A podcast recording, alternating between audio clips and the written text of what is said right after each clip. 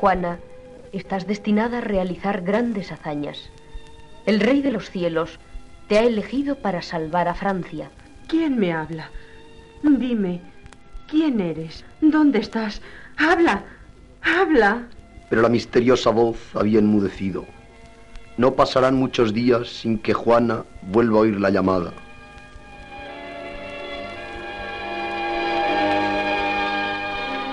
Juana, Juana, debes presentarte al rey. Le ayudarás en la reconquista de Francia hasta que sea coronado en Reims.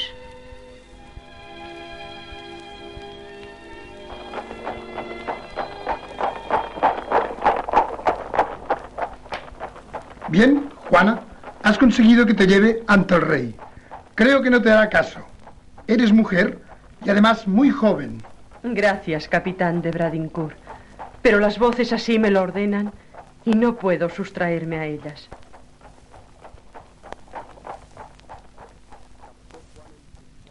Captó Juana enseguida el ánimo de Carlos VII, el cual le regaló una armadura y la nombró capitana, poniéndola al frente de sus hombres.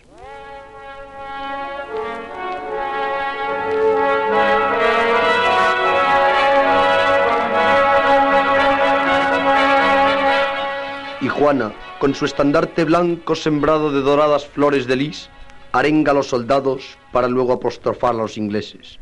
Ahora, valientes guerreros de mi señor el rey, lancémonos a romper el cerco que los ingleses han puesto a nuestra villa de Orleans. Confiemos en Dios, Señor de las batallas. Él sabe por cuán justa causa luchamos. Por Dios y con Juana. ¡A los ingleses! ¡Hacia Orleans! ¡Viva Francia! ¡Rendíos, invasores! ¡Rendíos, invasores! Y a vos os comino, mariscal inglés, a que depongáis el asedio. Dios está con nosotros. Nada podréis ya conseguir. ¡Cállate, visionaria! Mujer tenías que ser. ¿Qué va a poder contra mi ejército una simple pastora?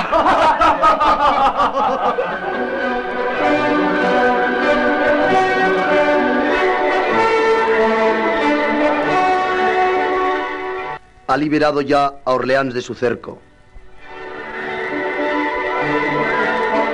Inflige una tras otra cruentas derrotas a los ingleses.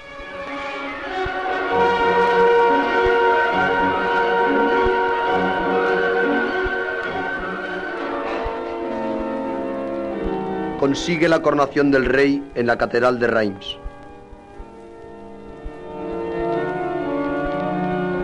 Y deja en la abadía real de Saint-Denis su espada victoriosa como exvoto.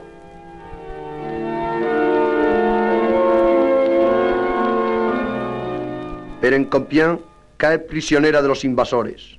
Ahora, ridiculizada y escarnecida, asiste Juan al simulacro de juicio organizada por Cochon amigo de los ingleses. Retírate, relapsa. Has sido acusada de hereje y prácticas de brujería.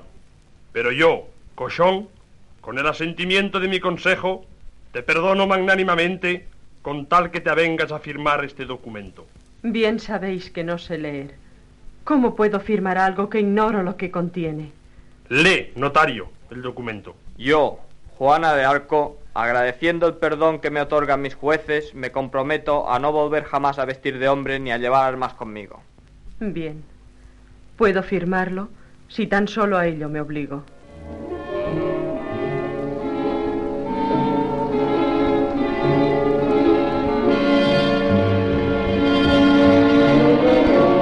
Pero algunas noches después...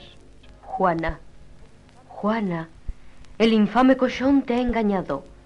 No has firmado lo que te hicieron creer, sino que te han hecho acusar a ti misma de hereje y renegar de todos tus ideales. Señor, ¿qué hacer?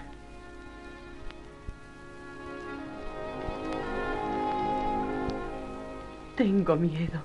Nada veo claro. Señor, ayúdame. De nada le ha servido a la indefensa doncella el volver a presentarse ante los jueces retractándose de lo firmado.